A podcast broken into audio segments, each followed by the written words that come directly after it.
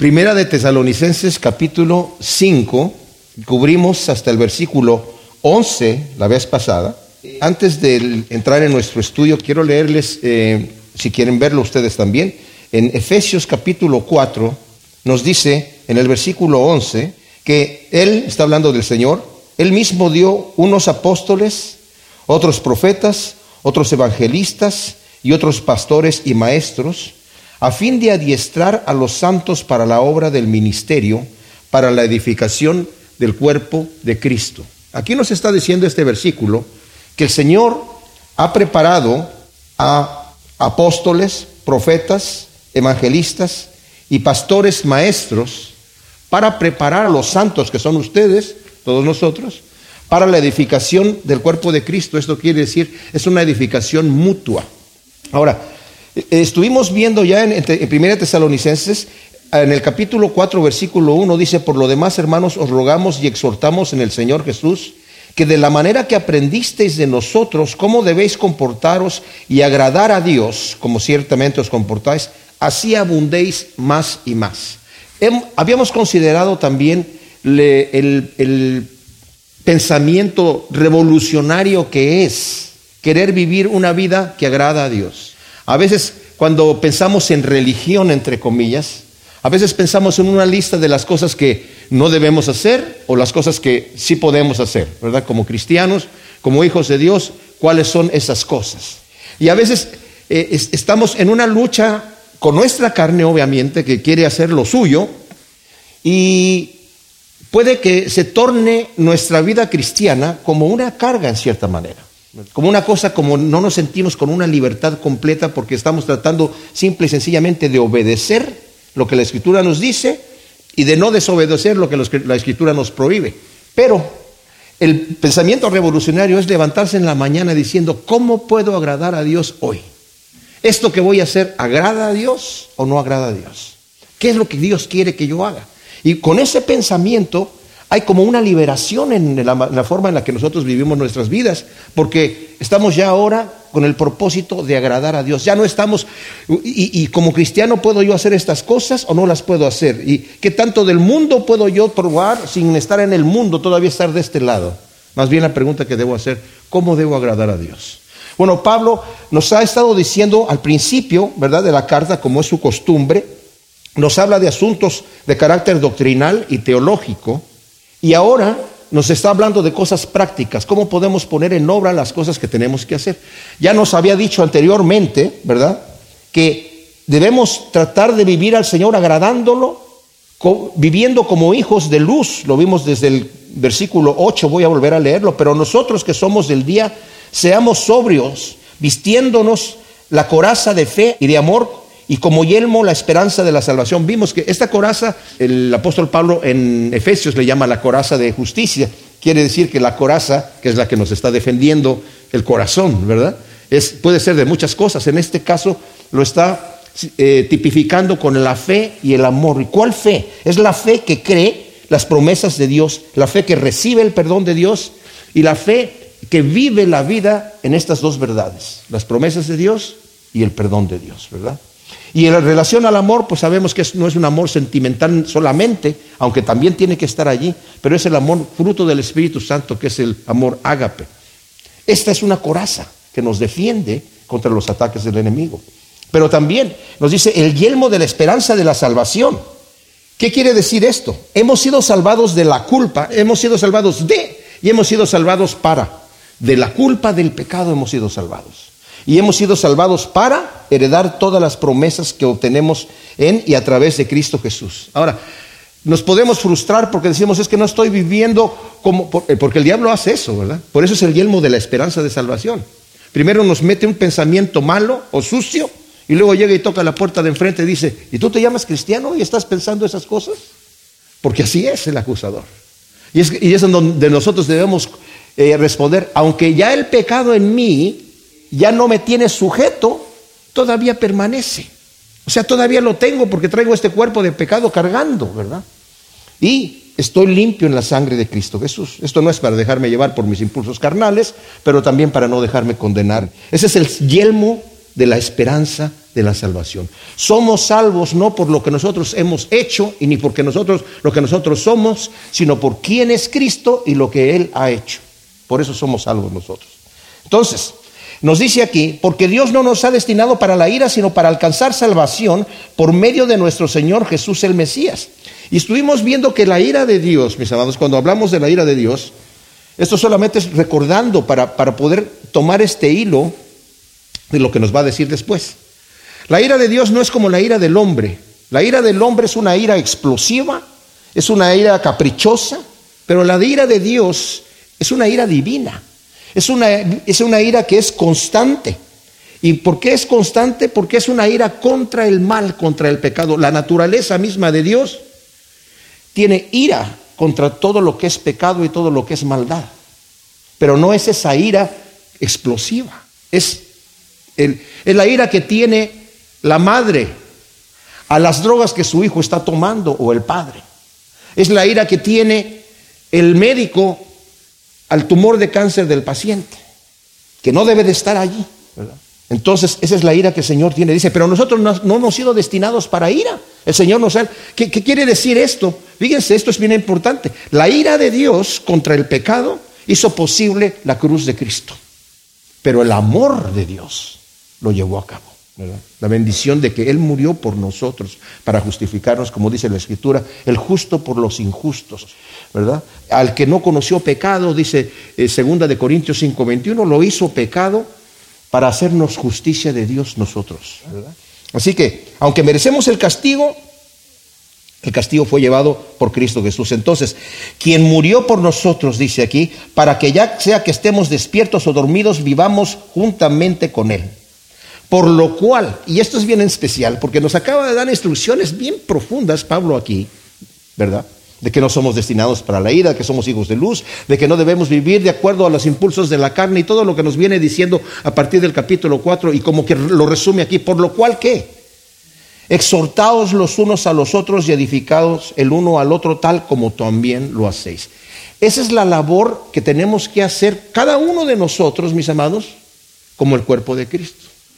Eh, los tesalonicenses sabían eso y nosotros también lo debemos de saber. Ahora, el último, este último mandamiento que vemos aquí en el versículo 11 está enmarcando lo que va a venir aquí de cómo debemos edificarnos el uno al otro. Nosotros leímos ya en Efesios 4 que dice que el Señor puso algunos eh, apóstoles, profetas, maestros, evangelistas, ¿verdad? pastores, maestros, para edificar a los santos, para que ellos mismos se edifiquen los unos a los otros. Esa es parte de la edificación que tenemos que hacer. O sea, no pensemos nosotros que la obra debe de ser exclusivamente del pastor, eso le toca al pastor. Y vamos a ver aquí cómo Pablo nos va a enseñar, cuando tú ves la necesidad de alguien, no digas, ay, pues le voy a tener que llamar al pastor para que él, él se encargue de esta situación. Si el Señor te la está poniendo a ti y tú tienes la manera de solucionar el asunto, el Señor te está mostrando eso para que tú apliques lo que el Señor te está diciendo. ¿Y qué es lo que le vas a decir? ¿Qué cosas vas ¿Con qué cosas vas a, a, solucionar o ayudar, animar lo que vamos a ver aquí?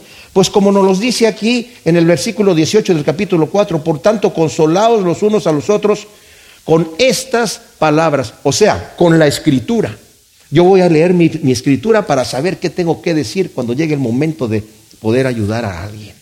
Y esa es parte de la manera en la que yo voy a vivir agradando a Dios. Vengo a la iglesia no para ver qué me van a hacer sentir. Vengo a la iglesia con un motivo. ¿Cómo voy a ayudar a mi hermano o a mi hermana que está? Voy a estar sensible para ver la necesidad y el corazón. ¿Y cómo estás, verdad? A, veces queremos ayudar a alguien, pero así muy superficialmente, o a veces lo agarramos a bibliazos, ¿verdad? Como sin, sin escuchar realmente lo que hay en el corazón. Y aquí Pablo nos lo va a decir de una manera bien tremenda. Pero antes de eso, la primera cosa que nos dice aquí, para agradar a Dios y para entrar en lo que es la edificación del cuerpo de Cristo, tengo que entender primero la autoridad que Dios ha puesto en la iglesia. Y nos dice el versículo 12, lo estoy leyendo aquí en la versión de eh, la Biblia textual, y lo voy a leer también en la versión de nueva traducción viviente, pero aquí dice, y os instamos hermanos a que respetéis a los que trabajan entre vosotros y tienen cuidado de vosotros en el Señor y os amonestan, que los tengáis en alta y amorosa estima a causa de su obra, Tened paz los unos con los otros. Ahora, la nueva traducción viviente lo traduce así. Amados hermanos, honren a sus líderes en la obra del Señor. Ellos trabajan arduamente entre ustedes y les dan orientación espiritual. Ténganles mucho respeto y de todo corazón demuéstrenles amor por la obra que realicen y vivan en paz unos con otros. Dios ha establecido un principio de autoridad dentro de la familia, dentro del gobierno y dentro de la iglesia también. Hoy en día este concepto de autoridad choca con la sociedad. Ya no está de moda someterse, está, está de moda ser rebelde. Yo, no, quiero, no quiero que me digan qué es lo que tengo que hacer. Pero el Señor ha establecido una autoridad. Y les voy diciendo una cosa, los apóstoles nos dicen que debemos someternos a las autoridades gubernamentales. Y en la época de ellos el gobierno estaba corrupto, pero tremendamente, andaba persiguiendo a la iglesia. O sea, someterse a las autoridades gubernamentales en aquel entonces era difícil, ¿verdad? Pero el Señor ha establecido y dice, el Señor, esas autoridades son puestas por Dios, nos gusten o no nos gusten. Ahora, obviamente, como les pasó a los cristianos, si la autoridad, ya sea que sea el padre de la familia o la madre en la familia, o que sea el, gobierno, eh, o que sea incluso los líderes en la iglesia, ¿verdad? Me piden hacer algo que va en contra de lo que el Señor me está diciendo, no tengo, eh, no, no, debo someterme. Así como Pedro le dijo a los principales de los judíos, eh, juzguen entre ustedes mismos si es propio obedecer a los hombres antes que a Dios. Cuando va en contra de la palabra de Dios, entonces no me someto a esa autoridad, ¿verdad? Pero el Señor ha puesto esas autoridades. Ahora, esto no es una eh, autocracia, o sea, no es una autoridad, ¿por qué? Porque yo digo y esto va a ser así, porque, y mi palabra es la última, ¿verdad? Y mi palabra es la ley, como dice la canción, ¿verdad? Porque sigo siendo el rey. No, no es así la cosa. Hay una autoridad de respeto, una autoridad en amor, una autoridad el, verdadero líder puesto por Dios es guiado por Dios. Está en sumisión a Dios. Dios a través de Pablo aquí, mis hermanos, nos insta a reconocer. La, eh, palabra es eido aquí en, ah, en, griego, que significa reconocer, respetar y obedecer a los que el Señor ha puesto como líderes, que pueden ser maestros, sobrevedores, pastores, hay que someternos a esa, autoridad, porque Dios los ha puesto sobre el rebaño. Fíjense cómo se dirige Pablo a los líderes de Éfeso en el capítulo 20 de Hechos, cuando se está despidiendo de ellos ya en su viaje a Jerusalén, que sabe que ya no los va a volver a ver. Y dice en el versículo 28, tened cuidado de vosotros mismos y de todo el rebaño en que el Espíritu Santo os puso por obispos para apacentar la iglesia de Dios que adquirió mediante su propia sangre. Yo sé que después de mi partida entrarán entre vosotros lobos feroces que no perdonarán el rebaño, y de entre vosotros mismos se levantarán hombres que hablarán perversidades para arrastrar a los discípulos tras sí. Por tanto, velad, recordando que por tres años, noche y día, no se cede amonestar con lágrimas a cada uno. Y ahora os encomiendo a Dios y a la palabra de su gracia, que puede edificar y dar herencia a todos los santificados ni plata ni oro, ni vestido de nadie codiciado. Vosotros sabéis que para mis necesidades y para los que están conmigo, estas manos me han servido. En todo os mostré que trabajando así es necesario socorrer a los débiles. O sea, los encomiendo delante de Dios, ¿verdad?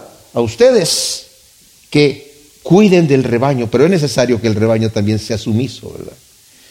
En la cultura grecorromana, mis amados, del siglo I, había una costumbre que la gente que era muy pudiente, que tenía mucho dinero, ya los veían como estos tienen que ser líderes.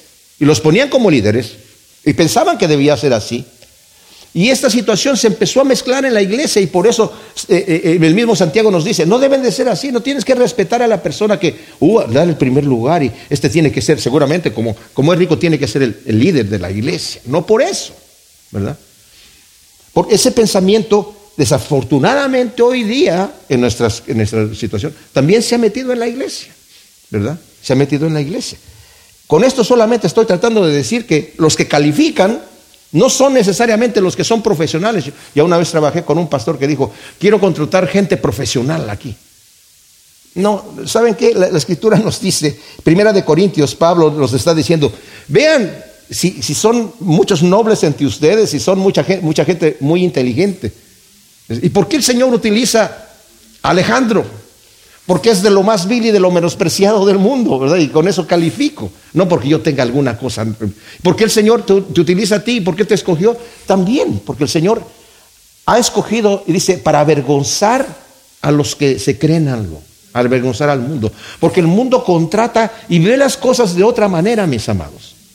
Y les digo una cosa, en, la iglesia, por ejemplo, aquí en Estados Unidos, se, y, eso surgió de aquí, lo estaba escuchando de un pastor escocés. Dice, allá, el Evangelio vino de allá, ¿verdad? De Inglaterra, de Holanda, de Escocia, para acá, para Estados Unidos. Pero acá la iglesia de acá tomó métodos copiando a las corporaciones seculares, y por eso hay instituciones aquí de iglesia, en donde la iglesia controla al pastor, porque lo meten todo a votación, ¿verdad? Pero yo les digo que la, iglesia no es una democracia, mis amados. Si el, pastor, de acuerdo a la escritura, eso, eso tal vez funciona en una corporación, pero eso no es nada bíblico. El que, el que es puesto por Dios tiene que tener un llamado, un llamado de parte de Dios. Fíjense lo que dice Michael Holmes en su comentario. Dentro de la congregación cristiana, sin embargo, la cualificación clave para el liderazgo, esto es en teoría al menos, no siempre es en la práctica, no era la riqueza o el estatus, sino el don para el ministerio. Como observó F.F. F. Bruce, por lo general, dice, los líderes no hacían el trabajo adecuado porque hubieran recibido dicho nombramiento, se los reconocía como líderes porque era evidente que realizaban esa labor. ¿Qué quiere decir esto? Aquí no se nombran líderes, aquí se reconocen. La persona que ya está haciendo la labor, pues ya está allí, ya la está haciendo, ¿verdad? El Señor obviamente lo, lo llamó para eso. Los líderes que aquí se mencionan no incluye a todos los servidores, aunque ellos mismos, los líderes, deben ser servidores, ya que la palabra ministro significa servidor. En nuestra congregación les digo una cosa, mis amados. Seguimos la instrucción de la escritura donde dice el, Señor que, el que, está arriba tiene que estar hasta abajo de todos y ser servidor de todos. El mismo Señor Jesucristo nos llamó a, servir. Él mismo dijo, ustedes me llaman Señor y lo soy.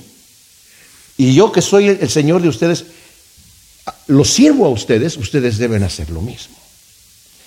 Y en nuestra congregación, yo soy el siervo de ustedes, soy el servidor de ustedes. Pero les digo, sin tratar de ofender, sin tratar de, levantarme, ustedes no son mi jefe. Mi jefe es el Señor. Y eso tiene que ser así. Yo soy su servidor, soy su siervo, pero no son mi jefe. Porque hay congregaciones en donde la congregación es el jefe del, pastor, ¿verdad? Entonces, el, el, pastor se dedica a complacer a la gente. ¿Qué es lo que quiere la gente que le dé? Pues la gente a lo mejor quiere un becerro de oro, ¿verdad? Y, el, líder tiene que tener la, el mandamiento y la visión que Dios le está dando, ¿verdad? No te, no te harás dioses ajenos, porque la gente va a pedir lo que la gente va a pedir. Y más bien el pastor tiene que tener una visión clara de, Dios y la visión tiene que ser esta. Edificar a los santos para que ellos mismos se edifiquen unos a otros en el cuerpo de Cristo. Mi labor es prepararlos, a, no solamente mi labor es darles de comer, y preparar una buena comida, sino enseñarles a cocinar a cada uno de ustedes, para que ustedes también puedan eh, ministrarse los unos a los otros. Ahora, estos eh, ministros a los que hay que reconocer, respetar y obedecer, son los que trabajan la palabra aquí cuando dice que trabajan es la palabra copiao, que significa trabajar hasta estar exhaustos. y, yo les digo, mis amados, eh, Estaba escuchando a un pastor y yo me identifico con eso. Para poder preparar un mensaje contundente, ¿verdad? Domingo tras domingo y jueves tras jueves, es, es, algo de, que sí es para estar exhausto, porque no solamente es el, estudio, ¿verdad? Sino que además un, un buen maestro prácticamente se desnuda delante de la congregación, porque el mensaje primeramente es para mí, y después es para ustedes. No crean que porque yo estoy aquí predicando estas cosas, oye, ya llegó. No, no, para nada. Al contrario, el Señor me tiene con más, yo me siento a veces, ay Señor, ¿cómo voy a, pero cómo voy a predicar esto? Porque esa es mi palabra. Y como dice Pablo, no que yo ya haya llegado, pero dejando lo que quedó atrás, prosigo la meta y, ok Señor, yo soy tu siervo, voy a predicar lo que tú me estás diciendo que predique. Y como nosotros estamos estudiando la Biblia sistemáticamente, capítulo tras capítulo, versículo tras versículo, no hay temas favoritos aquí, no hay ni a dónde esconderse, ¿verdad? Entonces, pero sí es un trabajo exhaustivo. Estos ministros son también los que tienen cuidado de ustedes, dice aquí, los que tienen cuidado de ustedes en el Señor y os amonestan. Amonestar, que quiere decir, los está dirigiendo, los está guiando tanto en las cosas que no deben hacer como en las cosas que deben hacer. Y cuando algo está mal, eh, hay que reprender, hay que, hay, que, hay que parar el asunto, ¿verdad? Porque esa es una responsabilidad. En Hebreos 13, 17, de acuerdo a la traducción de la Reina Valera contemporánea, dice, obedezcan a sus pastores y respétenlos. Ellos cuidan de ustedes porque saben que tienen que rendir cuentas a Dios. Yo tengo que rendir cuentas a Dios de ustedes, de cómo estoy operando en la iglesia. Así ellos cuidarán de ustedes con alegría y sin quejarse. De lo contrario, no sería provechoso esto para ustedes. ¿Verdad? El no obedecer y respetarlos. Tener a los ministros en alta y amorosa estima no significa que debemos hacer ídolos de ellos. El mismo Pablo dice, ¿qué es Pablo y qué es Apolos? ¿Verdad? Son solamente siervos y ministradores de Dios. Y tener paz los unos con los otros, dice aquí. Los que eh, esto de tener paz, quiero solamente eh, decir que el hecho que Pablo haga el llamado a vivir en paz, y eso también aplica a las instrucciones anteriores que nos dijo, ¿verdad? No necesariamente indica que hubiese una tensión en la iglesia. No está diciendo eso porque no se están sometiendo a sus pastores, no están teniendo paz. No, el mismo Pablo, las instrucciones que ya dijo anteriormente, dice, por ejemplo, en el versículo 11, por lo cual exhortados los unos a los otros y edificados el uno al otro, no porque no lo estuvieran haciendo, sino porque inmediatamente dice, tal como también lo hacéis. O sea, ustedes lo están haciendo, continúen, continúen en esa labor, ¿verdad? Voy a leer unos textos nada más, si quieren anotar nada más el texto o solamente escucharlo. No lo busquen para que no pierdan el tiempo con esto. Romanos 12, 18 dice, si es posible en cuanto dependa de vosotros, estad en paz con todos los hombres. Romanos 14, 19. Así que sigamos lo que contribuye a la paz y a la mutua edificación. Segunda de Corintios 13, 11. Por lo demás, hermanos, tened gozo, perfeccionaos, consolaos, sed de un mismo sentir y vivid en paz. Y el Dios de paz y de amor estará con vosotros. En Efesios 4, 3 solícitos en guardar la unidad del Espíritu en el vínculo de la paz. Corintios, eh, 1 Corintios 3:15, y la paz de Dios gobierne en vuestros corazones, a la que asimismo fuisteis llamados en un solo cuerpo, y sed agradecidos. Segunda de Timoteo 2:22, huye también de las pasiones juveniles y sigue la justicia y la fe, el amor y la paz con los que de corazón limpio invocan al Señor. Y Hebreos 12:14, seguir la paz con todos y la santidad sin la cual nadie verá al Señor. La verdadera paz no es la que se ah, dice de palabra o que se sugiere, sino es la paz que en realidad la verdadera paz muchas veces se consigue solamente con sangre. Vamos a volver a leer la última parte del versículo 13 del capítulo 5 de Primera de Tesalonicenses. Tener paz los unos con los otros. Acabo de decir que a veces la paz así tan, como decíamos antes, ¿verdad? Eh, los hippies, amor y paz. Ya con eso de decirlo, no es posible que la paz nada más venga así. A veces tiene que haber guerra, a veces tiene que haber conflicto para guardar la paz. En el siglo V, un romano Flavio de Gesio Renato dijo, si quieres paz, prepárate para la guerra. El mismo Barack Obama cuando en su discurso, cuando estaba recibiendo el premio Nobel de la Paz, dijo, la guerra es necesaria para alcanzar la paz. Pero con esto que estoy tratando de decir, simplemente estoy diciendo que nosotros la verdadera paz que tenemos ahora le costó al Señor la sangre, como cristianos, ¿verdad? Disfrutamos de la paz los unos con los otros, no es una paz barata. El precio fue muy alto. Colosenses 1 del 17 al 20 dice, Él es antes de todas las cosas y todas las cosas en Él subsisten. Y Él es la cabeza del cuerpo que es la iglesia. Él es el principio, el primogénito de entre los muertos para que en todo tenga la preeminencia, por cuanto agradó al Padre que en Él habitase toda la plenitud y por medio de Él, fíjense, reconciliar consigo todas las cosas, así las que están en la tierra como las que están en los cielos, haciendo la paz mediante la sangre de su cruz. Tenemos paz con Dios por la sangre de Cristo y la paz que tenemos que tener los unos por los otros también está en la sangre de Cristo. En Efesios nos dice que por medio de la cruz eliminó la pared que dividía a los dos pueblos, los gentiles y los judíos, dice, haciendo la paz mediante su cruz, mediante su sangre. Y por cuanto tenemos paz con Dios, por ese sacrificio, tenemos esa paz también de Dios que sobrepasa todo entendimiento, según nos dice Filipenses 4, 7. Ahora, aquí vamos a ver nosotros unas instrucciones, inmediatamente ahora, de cómo podemos edificar nosotros el cuerpo de Cristo. qué, qué, puedo yo hacer para edificar el cuerpo de Cristo? Nos dice el versículo 14, hermanos, también os exhortamos a que amonestéis a los desordenados, animéis a los desanimados, seáis apoyo de los débiles, pacientes con todos. Mirad que ninguno devuelva a otro mal por mal, sino procurad siempre lo bueno los unos para con los otros y para con todos. Ahora, este detalle, mis amados, dice, aquí vamos a vivir agradando a Dios, porque eso es lo que queremos hacer. Queremos vivir agradando a Dios. Queremos también ser usados para la edificación del cuerpo de Cristo. Yo quiero venir aquí a la congregación y también en mi vida diaria estar pensando, Señor, ¿cómo puedo yo ministrar a otros? ¿Qué es lo que tengo que hacer? ¿Cuál es la problemática que puede haber? Bueno, una es amonestar a los desordenados. Aquí, ¿qué, qué estaba diciendo aquí? Bueno, en la época donde está predicando aquí el apóstol, ya nos había dicho anteriormente, ¿verdad? Que había gente que estaba desordenadamente. En el 4 del 11 y 12 dice, que tengáis como meta vivir tranquilos y ocuparos en vuestros propios negocios y trabajar con vuestras manos, así como os ordenamos, a fin de que andéis honestamente para con los de afuera y no tengáis necesidad de nada. Había gente que no estaba trabajando porque estaba esperando la venida de Cristo Jesús. O sea, ya va a venir Cristo. Uh, entonces Dejo mi trabajo, ¿verdad? Y me subo a la montaña y ahí estoy esperando a ver a qué llega y, y de repente, uff, no tengo comida. Llego a la casa y no hay comida. Entonces llego y le toco ahí al vecino que es cristiano, le digo, ¿sabes qué, hermano o hermana?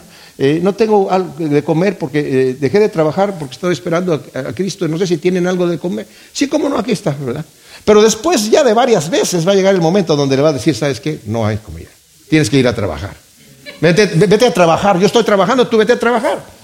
Ese problema no se solucionó inmediatamente, porque eh, Pablo también lo, tiene que volver a corregir aquí en el, en el versículo eh, eh, capítulo 3 de segunda de Tesalonicenses. Dice, pero os ordenamos, hermanos, en el nombre del Señor Jesús el Mesías, que os apartéis de todo hermano que viva desordenadamente y no según la enseñanza que recibieron de nosotros, porque vosotros mismos sabéis de qué manera debéis imitaros pues no vivimos desordenadamente entre vosotros, ni comimos de balde o gratis el pan de nadie, sino que trabajamos con afán y fatiga de noche y de día para no ser gravosos a ninguno de vosotros, no porque no tengamos derechos, sino para darnos nosotros mismos a vosotros como ejemplo, a fin de que nos imitéis.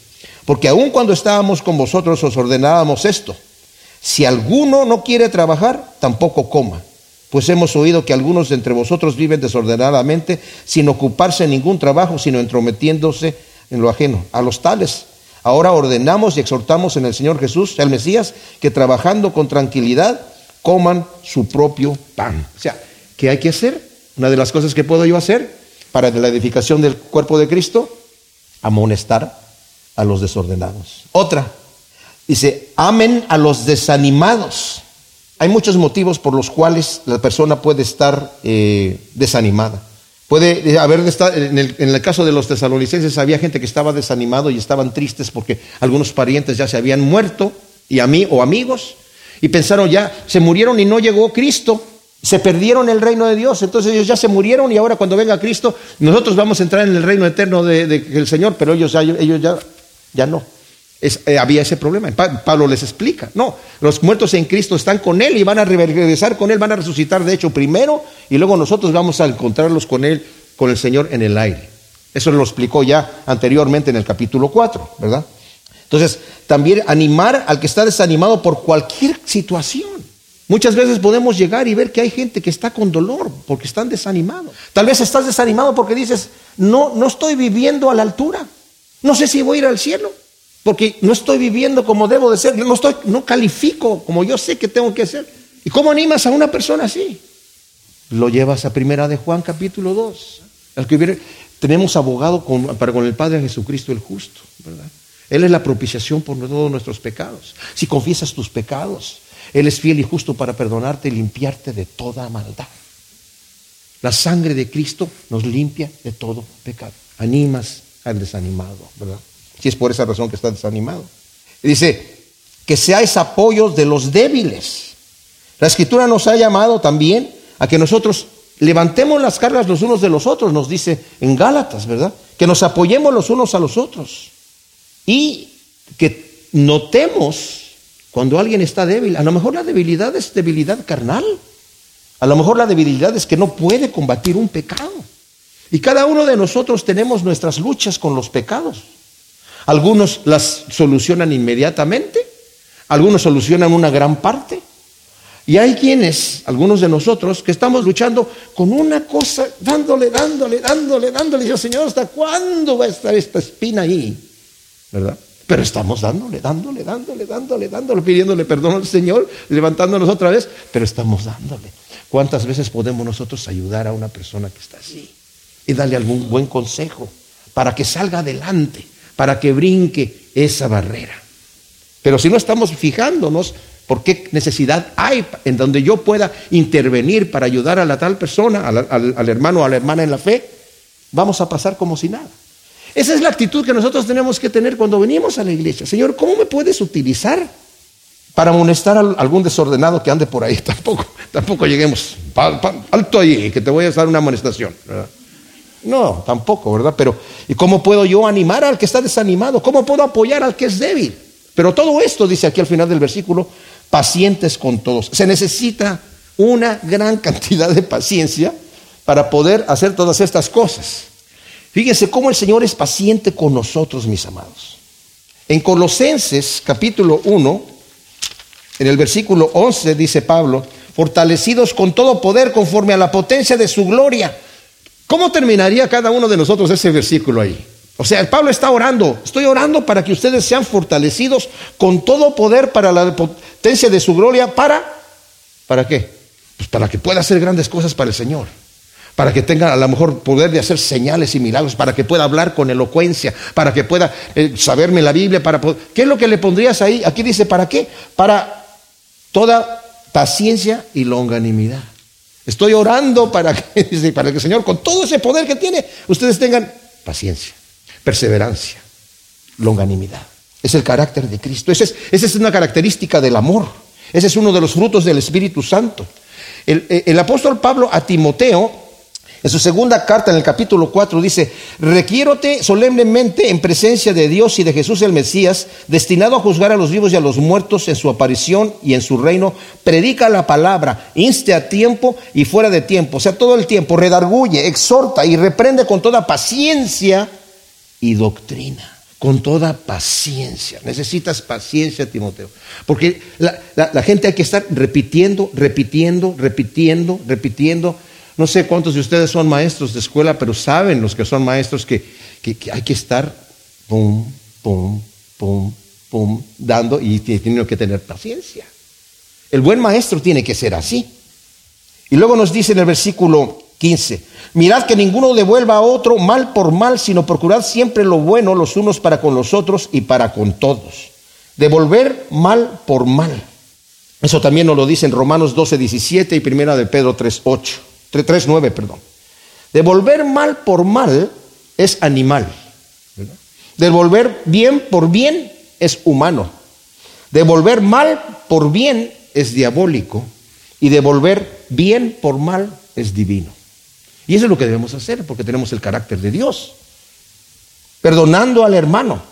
Miren, en Mateo 18, si quieren voltear rápidamente allí, Pedro está, después de que el Señor está hablando acerca de del perdón y de toda esta cosa, yo me imagino que Pedro como para, en el versículo 21, ah, Acercándose Pedro como para querer quedar bien, ¿verdad? Estoy entendiendo lo que me estás diciendo. Si mi hermano peca contra mí, tengo que reprenderlo. Y si el hermano, ok, lo voy a decir. ¿Y, qué? ¿Y, cuántas veces tengo que hacer esto, Señor? ¿Verdad? Si mi hermano pega contra mí. ¿Cuánto lo tengo que perdonar? ¿Hasta siete? El Señor le dice, no te digo que hasta siete, sino hasta setenta veces siete. ¿Verdad? Y después dice, por esto el reino de los cielos es semejante a cierto rey que quiso arreglar cuentas con sus siervos y cuando comenzó a arreglarlas, le fue presentado uno que le debía diez mil talentos. O sea, el rey está haciendo cuentas con sus siervos, a ver cuánto me debe cada uno de ustedes. Y de repente hay uno que le debe millones, millones de dólares, muchos millones de dólares. Una cuenta impagable, ¿verdad?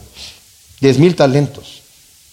Aquí, de acuerdo al cálculo que hace la Biblia textual, dice que aproximadamente 216 toneladas de oro Échenle cuentas cuánto vale eso, ¿verdad? No teniendo este con qué pagar, el Señor o el rey ordenó que fuese vendido junto con la esposa, los hijos y todo cuanto tenía para que le pagara la deuda. El siervo entonces cayó postrado ante él diciendo, ten paciencia conmigo y te lo voy a pagar todo. Y movido a compasión, el señor de aquel siervo lo, soltó y le perdonó la deuda. Pero al salir el siervo, halló a uno de sus consiervos que le debía cien denarios y agarrándolo lo sofocaba diciendo, si debes algo, paga. Su consiervo entonces postrado le rogaba diciendo, o sea, lo que le debía eran el salario de tres meses, que era una cantidad pagable. Ten paciencia conmigo y te pagaré. Pero él no quiso, sino que fue y lo echó en la cárcel hasta que pagara lo debido. Viendo pues lo ocurrido, los consiervos se entristecieron mucho y fueron a referir a su señor lo sucedido. Su señor entonces llamándolo le dijo, siervo malvado. Toda aquella deuda te perdoné porque me rogaste. ¿No debías tú también tener misericordia de tu consiervo como yo tuve misericordia de ti? Y enfurecido su señor lo entregó a los verdugos para ser torturado hasta que pagara todo lo que debía. Así también os hará mi Padre Celestial si no perdonáis a cada uno de corazón sus ofensas a su hermano. Entonces, no devolviendo mal por mal, sino como yo quiero que el Señor me ha perdonado, me ha, pagado, me ha perdonado una deuda grandísima. Yo tengo que perdonar al ofensor. En el Padre nuestro, el Señor solamente comenta, porque está diciendo Padre nuestro que estás en el cielo, santificado sea tu nombre, venga tu reino, hágase tu voluntad, aquí en la tierra como en el cielo. Danos nuestro pan de cada día, a todos nosotros, a mi enemigo también. Y perdónanos nuestras deudas, a mí y a mi enemigo, ¿verdad? Como nosotros perdonamos a los que nos ofenden. Y líbranos de la tentación. Y dice al final el Señor, porque si ustedes no perdonan a los hombres sus ofensas, tampoco vuestro Padre Celestial va a perdonar a ustedes sus ofensas. No pagues mal por mal. Ahora, dice aquí también en el versículo 5, sino procurad siempre lo bueno los unos para con los otros. Y luego dice, y para todos. Hubiéramos querido que hubiera dicho los buenos de los unos para con los otros, y ahí hubiera terminado. Pero dice, ¿para todos? ¿Para todos? ¿Realmente? Para tener un ejemplo de lo que pudiera ser, digamos, difícil, vámonos a, si quieren ver en Lucas capítulo 10, donde está la parábola del, buen samaritano, que nosotros la conocemos, ¿verdad? Eh, debemos entender, y esto yo lo pienso, porque en eh, Mateo 22, 35 al 40 le llegó uno de los maestros de la ley para tentarle y le dice al Señor, ¿cuál es el gran mandamiento de la ley? Y le dice el Señor, amarás a tu Dios con toda tu alma, con toda tu mente y con todas tus fuerzas. Y amarás a tu prójimo como a ti mismo. De estos dos mandamientos depende toda la ley y los profetas. En otro evangelio dice que cuando le preguntó este, este, este, este, esta pregunta, tal vez fue una pregunta que se la hizo más adelante. Y el Señor le dice, ¿qué lees? ¿Cómo lees tú? ¿Qué es lo que tú crees que es? Y él le dijo, pues amarás a tu Dios con toda tu alma, con todas tus fuerzas y a tu prójimo como a ti mismo. Y le dice él, bien has dicho, ve tú ya es lo mismo. Y luego le pregunta, ¿y cuál es? ¿Cuál es mi prójimo? Aquí está, mire, en el versículo 25. He aquí un doctor de la ley se levantó para tentarlo diciendo, maestro, ¿qué haré para heredar la vida eterna? Entonces le dijo, ¿qué está escrito en la ley? ¿Cómo ves? ¿Qué lees? Dijo, amarás a tu Señor con todo tu corazón, con toda tu alma y con todas tus fuerzas, y a tu prójimo como a ti mismo. El Señor le dijo, haz esto y vivirás. Pero él queriendo justificarse, fíjese, si hubiera parado ahí, si hubiera parado ahí, se hubiera librado. Pero él queriendo, hubiera dicho, ok, amarás, pues haz tú ya es lo mismo, ok, Señor, listo, ya estamos listos. Pero queriendo justificarse, le dice, ¿y quién es mi prójimo? Y ahora saben qué va a hacer Señor. Va a obligar a este hombre a dar la respuesta de su misma pregunta. Y para eso le dice, cierto hombre bajaba de Jerusalén a Jericó y cayó en manos de salteadores, los cuales después de desnudarlo y golpearlo, se fueron dejándolo medio muerto. Y por coincidencia cierto sacerdote bajaba por aquel camino y al verlo pasó por el lado opuesto. Igualmente un levita al llegar junto al lugar, al verlo pasó por el lado opuesto, pero un samaritano que iba de camino se acercó a él y al verlo fue movido a compasión y allegándose vendó las heridas, derramando aceite y vino y poniéndolo sobre su propia cabalgadura lo llevó a un mesón y cuidó de él. Al día siguiente, al partir, sacó dos denarios, los dio al mesonero y le dijo, cuídalo y todo lo que gastes de más yo te lo pagaré cuando regrese. Y aquí el Señor va a forzar al hombre a decir la respuesta. ¿Quién de estos tres te parece que llegó a ser el prójimo del que cayó en mano de los salteadores? Y él dijo, el que hizo la misericordia con él. Entonces Jesús le dijo, ve y haz lo mismo. Miren, este, este maestro de la ley ha de haber querido que el Señor le dijera, ¿y quién es mi prójimo? Pues la gente que te gusta, la gente que son tus amigos. O sea, ¿a quién le voy a hacer el bien? Yo quiero hacerle bien a la gente que me cae bien, pero ¿a todos? Y en este caso, cuando dice, ¿quién es mi prójimo? Fíjense que el Señor, en la historia que le da aquí, pone a un samaritano ahí. Pudo haber utilizado, si hubiera dicho él, eh, pasó otro eh, judío por allí, ¿verdad? Y, lo vio, eh, un trabajador, un campesino tal vez que llegó por ahí, pero judío, ¿verdad? Y lo ayudó. Hubiera, hubiera quedado dentro de la, de la historia, pero pone a un samaritano. En las películas antiguas aquí de Estados Unidos del Oeste, Ahora es políticamente incorrecto decirlo, pero decían, un buen apache es un apache muerto. Era lo que decían. Bueno, los judíos decían esto. Un buen samaritano, porque nosotros le leemos el buen samaritano y ya estamos relacionados con esto, pero los judíos decían, un buen samaritano es un samaritano muerto. En sus reuniones en las sinagogas, oraban a Dios para que no entrara ningún samaritano, que ningún samaritano entrara en el reino de Dios. Maldecían a los samaritanos en sus sinagogas. Instruían a los pordioseros, no recibas dinero de los samaritanos porque es dinero sucio y te vas a contaminar. Y el Señor pone aquí a un hombre, dice cierto hombre, no dice quién era. Cayó en manos de salteadores y estaba allí, desnudo, pasa un sacerdote y se pasa por el otro lado del camino. Pasa un levita y se va por el otro lado del camino. Y luego llega un samaritano. Tal vez los otros dos tenían razones, eh, excusas tal vez confiables. ¿Quién sabe si ese tipo ahí nada más está puesto como, como un palo blanco, como dicen en Chilo Seco, para, para, para que yo me acerque y me van a entrar los ladrones aquí a asaltarme? A lo mejor nada más lo pusieron allí. Y quién sabe si está muerto, ¿verdad? El sacerdote, y si yo lo toco un cuerpo muerto, no puedo oficiar lo que tengo que hacer y no voy a poder ministrar. Podría haber sido cualquier situación. Yo hago bien en mi casa. Yo me ocupo de mis situaciones. Yo no le hago mal a nadie. Después de todo, yo no, le, no, no, yo no, yo no, lo, no lo golpeé, no le hice nada.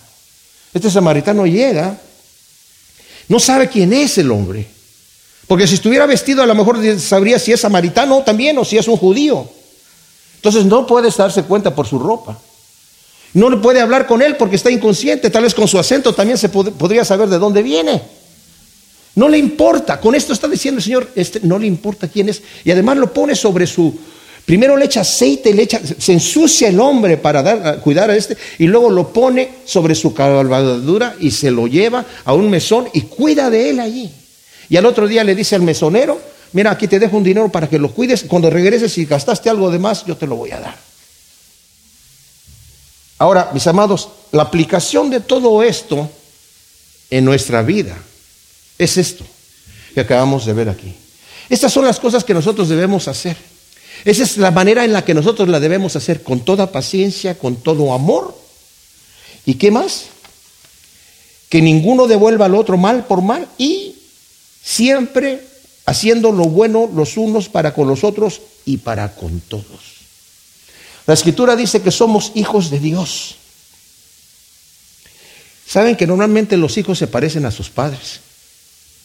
Y nosotros debemos de tener esta, estas características de Dios, parecernos a nuestro Padre Celestial. En Éxodo capítulo 36, el 6 al 7, el Señor está proclamando su nombre y dice, yo soy, yo soy fuerte, misericordioso y piadoso que perdona la maldad, la iniquidad y el pecado. Esa característica la tenemos que tener nosotros, misericordiosos, piadosos, perdonadores. En el Salmo 103, 8 también dice, tú eres un Dios de misericordia y perdonador. Y en Mateo 5 del 43 al 45, el Señor dice, ama a tu enemigo, bendícelo para que seas perfecto como tu Padre que está en los cielos es perfecto. Tienes, tenemos todos que parecernos a nuestro Padre celestial. Tener compasión los unos de los otros, buscar cómo nos podemos ayudar los unos a los otros. Pedirle al Señor que nos muestre, Señor, utilízame más porque a veces estoy ciego y esto me lo estoy predicando a mí. A veces estoy ciego para ver la necesidad de los otros, de los demás. Y a veces cuando no nos ocupamos de esto, le estamos diciendo a la gente, cuando no somos pacientes, mi tiempo vale más que el tuyo. Mi condición, mi, comodidad vale más que la tuya, que tu problema. Me incomoda tu problema y entonces yo no, yo no, lo, yo no, lo, no lo hice, yo no lo originé. Entonces, no, mis amados, necesitamos ser sensibles a la necesidad. Venir a la iglesia con esa actitud nos va a emocionar. Vamos a decir, a ver, ¿qué puedo yo hacer, Señor, para servirte ahora que vaya allí? Voy a estar atento para ver quién necesita algún tipo de oración, algún tipo de ayuda, algún tipo de confort, cualquier situación que haya. Yo les digo una cosa, yo estoy orgulloso de esta iglesia, mis amados. Porque cuando una persona tiene necesidad y venimos aquí en la oración, a veces todos los que estamos aquí nos juntamos para, para orar y, y eso es algo increíble, ¿verdad? Increíble que tiene que permanecer y lo tenemos que fomentar aún más. Gracias Señor, te damos por tu palabra. Te pedimos que tú siembres estas semillas en nuestro corazón, Señor, para que podamos edificar tu cuerpo, Señor. Venir con ese deseo. Gracias, Señor. Que produzcan su fruto en buena tierra, al ciento por uno te lo pedimos. En el nombre de Cristo Jesús. Amén.